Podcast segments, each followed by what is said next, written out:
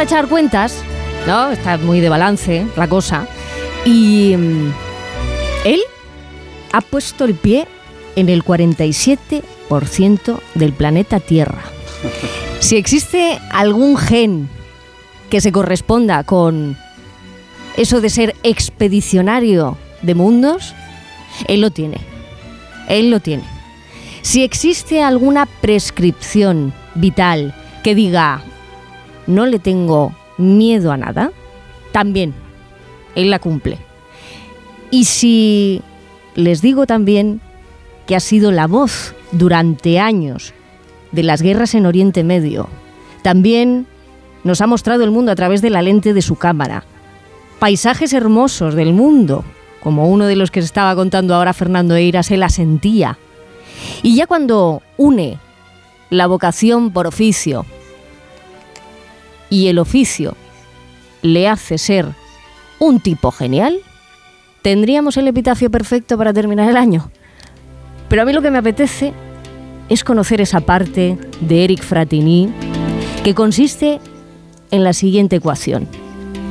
En tu vida, Eric, caben mil vidas y me quedo corta. ¿Cómo estás? Buenos días. ¿Qué tal? Buenos días. Buenos días. ¿Es justo? Bueno, yo siempre digo que cuando me preguntan con qué me identifico, si con conferenciante, ex corresponsal de guerra, escritor, y yo digo que, Eric Fratini en una época de, su vida ha sido corresponsal de guerra, eh, se quitó el traje de, y el chaleco antibalas, eh, ha sido escritor durante 15 años, sigo siéndolo, pero con menos ritmo ahora. Eh, he sido explorador, sigo siendo.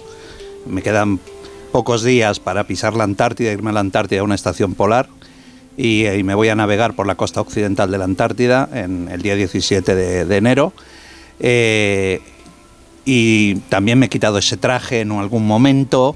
Es decir, que Eric Fratini son, son muchos trajes, son muchos trajes. Y en todo me los he pasado muy bien. ¿eh? Eso es importante. Importantísimo. Pero ¿te dabas cuenta en el momento o ibas encadenando una cosa con otra? Desde el principio, vete al principio de todo. ¿Qué fue lo primero que fuiste?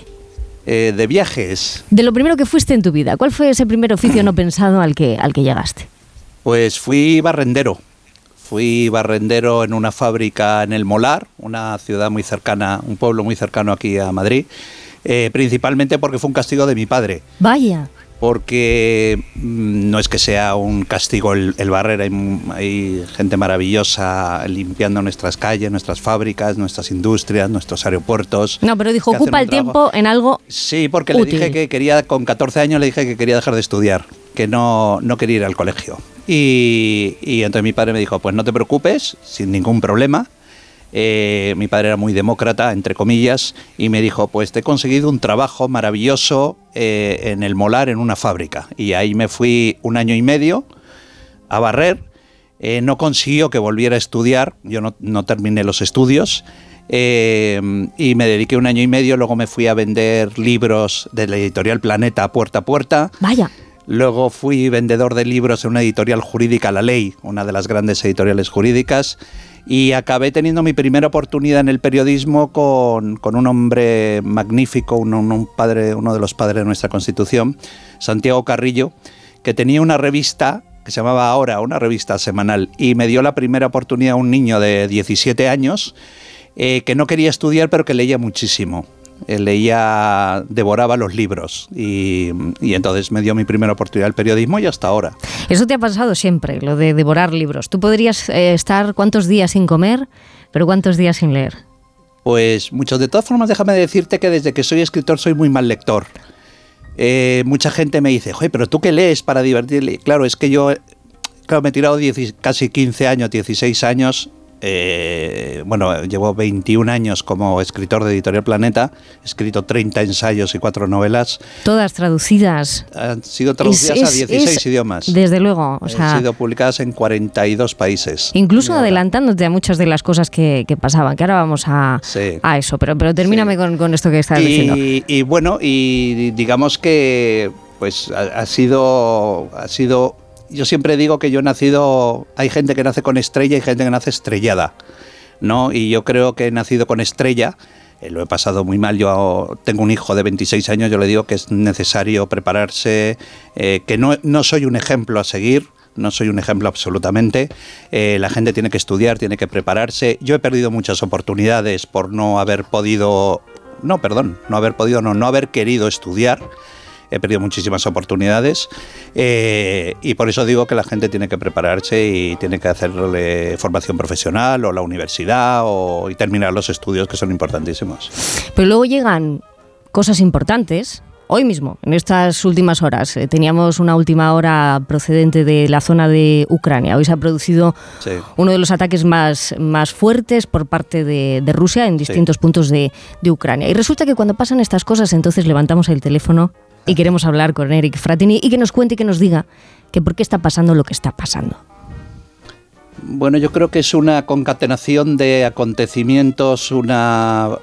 Yo cuando dicen muchos analistas que, que, la Guerra Fría fue un conflicto muy problemático, yo creo que la Guerra Fría ayudó a muchos, al planeta, a mantener una estabilidad entre los dos grandes bloques que impedían que hubiera eh, conflicto, eh, porque al final era como todo de, mm, como te pases, yo te lanzo un misil, ¿eh? Y al final nunca pasó nada, pero había esos dos grandes bloques.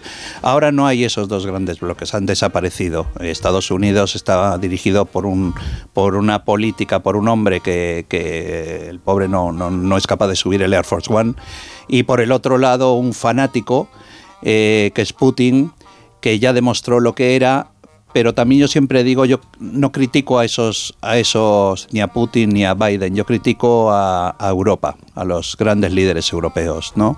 Eh, porque no aprendieron nada, no, no han leído, no han leído historia. Eh, cuando en, en, los años 30, cuando hubo un hombre con un bigote pequeño que se llamaba Hitler, se hizo con los sudetes, los líderes europeos no hicieron absolutamente nada. Cuando se hizo con Austria, los líderes europeos no dijeron absolutamente nada. ¿Qué pasó con ese líder de bigote pequeño que se hizo con eh, Noruega, Suecia, Francia, Polonia? Claro, de eso algo hemos aprendido, te digo yo, porque... No hemos aprendido nada. Ahora que llegue uno como él, o sea, en el caso de que imagínate que llegara otro como él, ¿no saltarían todas las alarmas? No, los líderes europeos son, son muy cobardes. Eh, te recuerdo que hace poco tú y yo lo hemos vivido, el señor Putin se hizo con Crimea. Eh, que es una zona, una región de, de, Ucrania, y nadie dijo absolutamente nada. ¿Por qué? Porque los líderes europeos dijeron, no, no digamos nada si mantenemos con calma al león, ¿no? Vamos a dejar que se coma una parte de un país que es Ucrania. Te puede gustar más, te puede gustar menos su historia, etcétera, pero es un país democrático, Ucrania. Ucrania es un país democrático. Yo he trabajado en Ucrania y es un país absolutamente democrático, absolutamente occidental. Eh, em, es decir, eh, no es un país nada agresivo, es un país con un desarrollo tecnológico brutal, eh, con un equipo, con un ejército absolutamente profesional. lo único que permitimos que un tipo como Putin, que es un matón, un barrio bajero se hiciera con una parte de Crimea, pero absolutamente Londres no dijo nada, Madrid no dijo absolutamente nada, París no, no dijeron absolutamente nada. Y entonces eso que hizo envalentona al, al abusador, al acosador. Tú eso lo has visto eh, repetidamente, porque has estado, eh, si no cuento mal, 17 conflictos. Eh, ¿Qué era lo que, lo que más em, te llamaba ¿no? de aquello, porque también son contextos distintos, has vivido y has estado en muchas guerras, retransmitiéndolas además, y, ¿qué es lo que se repite siempre? Del ser humano, ¿no? De la condición humana, ¿qué se repite siempre? Eh, la indiferencia, la indiferencia occidental se repite en todos los conflictos. Eh, por, intereses políticos, intereses económicos, llámalo como quieras, pero, pero es un, sistema que se repite constantemente. Estamos viendo, por ejemplo, cómo Israel está bombardeando, eh, está bombardeando eh, la franja de Gaza y, y, no hay protestas, son protestas muy tímidas. Hay una organización estúpida que no sirve absolutamente para nada, que estamos pagando todos en Nueva York que se llama Naciones Unidas, que no sirve absolutamente para nada, eh, que no tienen ningún poder de nada, eh, no han hecho absolutamente nada, mientras Israel sigue golpeando la franja de la franja de Gaza. Y la parte, la parte investigadora, porque de todo esto tú estás muy pendiente siempre, ¿no? E-, esa vida de investigador que, sigues. ¿Hasta dónde has llegado? ¿Dónde está el, el hito vital tuyo eh, en el que has dicho, bueno, aquí he llegado hasta, hasta el final de algo, ¿no? He conseguido una conclusión he conseguido eh, esclarecer todo lo posible, ¿no? Porque me da la sensación de que, de que en ese ímpetu tuyo está el, poder eh, dar luz a muchas cosas. Sí, me ha provocado muchas demandas, ¿eh? Y muchos problemas, y, seguramente. Pues, mm, por ejemplo, un libro que publiqué con la editorial Planeta que se llamaba ONU Historia de la Corrupción. Yo trabajé nueve años en, la, Naciones Unidas y tuve la, la oportunidad de ver toda la corrupción brutal que había dentro de la organización y escribí un libro muy polémico que se llamó Una historia de la corrupción, eh, donde acusaba, por ejemplo, acusaba a un tipo despreciable como Ruth Lubbers, el que fue primer ministro de Holanda y alto comisionado de las Naciones Unidas para los Refugiados, le acusé de, ser un acosador sexual, eh, de haber cometido seis acosos sexuales de forma grave sobre funcionarios de Naciones Unidas. ¿Cuánta gente te diría, oye, no, cállate esto, ¿no? Bueno, me amenazó el ACNUR, me amenazó con demandarme a mí, a la editorial Planeta. Eh, absolutamente a todos. De son muchos años de dedicación. Bueno, tuvo que dimitir Ruth Lubers, por cierto, porque yo me equivoqué, no eran seis, eran nueve. A nueve funcionarias a las que había acosado sexualmente y tuvo que dimitir. Eh, Fíjate. Eso es lo bueno que tiene nuestra profesión. Mm, que al final llegas a, sí. a la verdad. O eso, o eso intentamos, ¿no? sé se, Por lo menos es lo que intentamos. Ahora, yo creo que el periodismo de ese tipo se está perdiendo, por eso estoy encantado de haber, de haber dejar de... Soy periodista nada más porque tengo el carnet de la Asociación de la Prensa nada más. Soy poco periodista ya. Me estás reflexionando sobre ello, ¿no? Bueno, es que viendo cómo está el periodismo estoy encantado de haberlo dejado. Eh, estoy encantado.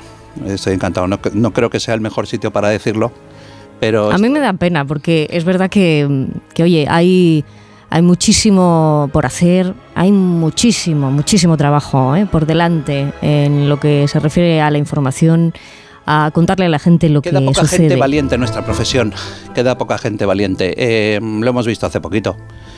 Eh, nuestro presidente del gobierno ha dado una rueda de prensa en Moncloa con cuarenta y tantos periodistas, justamente donde hacía una alabanza a lo que ha sido el año 2023 y ningún periodista le preguntó al presidente. Yo estaba en casa diciendo, venga, preguntádselo, vamos, echadle valor, por ejemplo. No hay preguntas, no hay preguntas. Esto es lo que estamos viendo. Estamos en un, mundo en el que ya no hay preguntas. O, sea, el secretario de Estado de Comunicación decide, mm. te da, pasa a ti el papel y te dice, toma.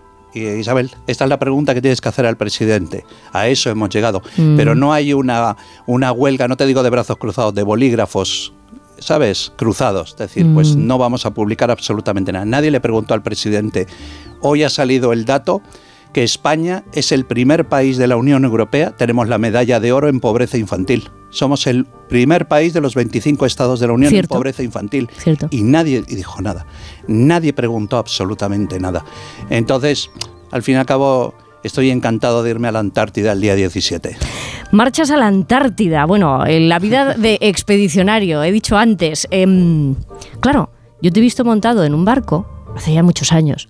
Un barco en el que escribiste, todavía se escribía a mano, no existía internet. Llegaste a escribir hasta 30 cuadernos que luego encuadernaste maravillosamente. ¿Qué pasó en esa embarcación? Así brevemente que nos puedas contar como, como tres, tres hits, ¿no? Que digas, bueno, es que estuvimos pues a punto de esto, de lo otro. ¿Y qué aprendiste? Bueno, esa fue una, una expedición muy, muy curiosa dirigida por Kitty Muñoz. Eh, fue una... Construimos una balsa de juncos, una balsa de Totora, de, como la del lago Titicaca, una réplica exacta del 200 después de Cristo. Eh, la construimos en Perú y cruzamos el Pacífico en 72 días. Eh, hasta ver tierra. Tardamos 72 días en ver tierra, desde Perú hasta las Islas Marquesas en el año 88. Yo tenía 24 años. esas locuras hacen con, 24, no ahora con 60. Ahora ya, ahora ya los riesgos que asumo son ya, como dice un amigo mío, tu máximo riesgo ahora es atragantarte con un langostino. ¿Eh? Y déjate. sí, ese es tu máximo riesgo ahora. Pero bueno, es como, es como todo. Yo ya, ¿sabes? Ya tengo todos los galones ganados. Ya tengo todos los galones. Ahora es otra la gente joven en el periodismo, en el mundo de la aventura. Eh, yo ahora eh, me dedico a, organizar expediciones para, para gente que no tiene la oportunidad o no ha tenido la oportunidad de vivir lo que yo he vivido, ¿no? ¿Y a dónde te los llevas, por ejemplo? Pues mira, me he llevado a, me llevo todos los años en organizo, porque lo creé yo, en el año 2015 creé una cosa que se llama Reto Pela Llovida, que es una, una expedición que organizo todos los años donde me llevo a cinco mujeres supervivientes de cáncer ¿Mm? a algún lugar del mundo a llevar una gran aventura. Me las he llevado al Polo Norte. Acabo de en, en noviembre estuvimos en Patagonia escalando el Cerro de Gorra Blanca en la placa de hielo continental eh, de Patagonia. Eh, me las he llevado al Annapurna, a uno de los grandes 8000. Eh, próximamente eh, me he llevado a niños, también a ocho niños que sufrieron acoso escolar muy grave. Eh, alguno me llegó incluso sin poder hablar, no articulaban palabra del, del shock que habían sufrido. Me los llevé a, a la selva del Amazonas, a una estación biológica en la selva del Amazonas. ¿Y se produjo un cambio? ¿Se Eh, producen cambios en las personas? absolutamente. Tú los además, observas. eh, en, esa, en aquella expedición recuerdo que me llevé a niños que habían niños y niñas que habían sufrido, habían sido víctimas, niños y niñas que habían sido acosadores y niños y niñas que habían sido mediadores, es decir, que no habían sufrido el acoso, pero que habían intervenido en los conflictos que se habían dado en sus Sí, que no colegios se habían o callado institutos, la boca. efectivamente, Mm. que eran valientes, ¿no? Que habían decidido que no iban a permitir delante de ellos. Y entonces junté a los tres grupos y me los llevé a una estación biológica, les enseñé cómo, cómo sacar boas, las grandes boas constrictor de las, de las madrigueras y marcarlas con, con GPS y eso les devolvió la confianza. Luego pasó una cosa curiosa es que al final de la expedición, no sé si debería contártelo aquí, es que, claro, eran todos chicos y chicas de entre 16, eran entre 15 y 16 años, ¿no? 15 Sí. y 16 años. Y me regalaron, al final de la expedición, me regalaron un delantal de cocina, todos ellos, no sé por qué, porque Ay. me gusta comer, pero no me gusta cocinar, eh, donde ponían, Fratini, te queremos mucho, pero nos hacías bullying. ¡Ah! es que, claro, eran, eran adolescentes y les bullía las, las hormonas. Claro los tenía, sí. vamos, a rajatabla. Claro que sí. Oye, me voy a la, a la última de las muchas vidas que, que vas a, a volver a reenganchar a partir de 2024. Mira, ya me has dicho la Antártida. Em, me voy a la primera. Me voy a tu infancia. Me voy a esa parte de la infancia que, que te ha devuelto una vida de coleccionista que no te la crees ni tú. Ahora, Juan Diego Guerrero, que es el director de, de Noticias Fin de Semana, ahora mismo tiene la oreja pegada a la radio ¿eh? para ver qué, a ver qué figurita le prestas o le enseñas. ¿eh? Pero es verdad esto. ¿Cuándo Sí. te, coleccionista de, de figuras de Star Wars? ¿Desde De cuándo esto? no, más de- pues mira, la, eh, yo recuerdo que tenía 14 años. Se te ilumina la cara de pronto, Sí, ¿eh? Sí, bueno, es que no me cambia. sabía que me ibas a preguntar de esto, porque es algo que tengo como escondido solo para el mundo del coleccionismo. Pues mira, en el, cuando tenía 14 años yo ¿Sí? vine a estudiar de, vine de estudiar de Londres, a estudiar eh, inglés, y mi madre, recuerdo que en el, en el aeropuerto de Barajas me dijo, jo Eric, han estrenado una película del oeste, pero en el espacio, y que se llama La Guerra de las Galaxias. Total, que yo al día siguiente me fui al, al cine eh, que estaba en la plaza donde está el Teatro Real de Madrid, que era donde el Proyecciones, que creo que era donde se hacía, donde se daba el, el- eh, la película. Sí. Y bueno, yo me quedé maravillada con aquella película. Y mi madre al día, al día siguiente me regaló una primera figura que es de Luke Skywalker, de granjero, ¿no? Oh. que es la primera figura que sale de, de Star Wars. Eh, claro, mi madre me decía, Eric, y yo siempre le preguntaba, ¿por qué no me compraste más? Me dicen, claro, es que eran carísimas, valían 3.000 pesetas entonces, esas, Entonces. las figuras, claro, eran un dineral, ¿no? Porque venían de Estados Unidos. Y yo cuando, cuando me convertí en un niño con, mi madre dice, cuando te has convertido en un niño con American Express Platino, ¿no? Eh, Ahí fue cuando empecé a coleccionar yo. Y bueno, ahora tengo una colección de más de 1.500 figuras.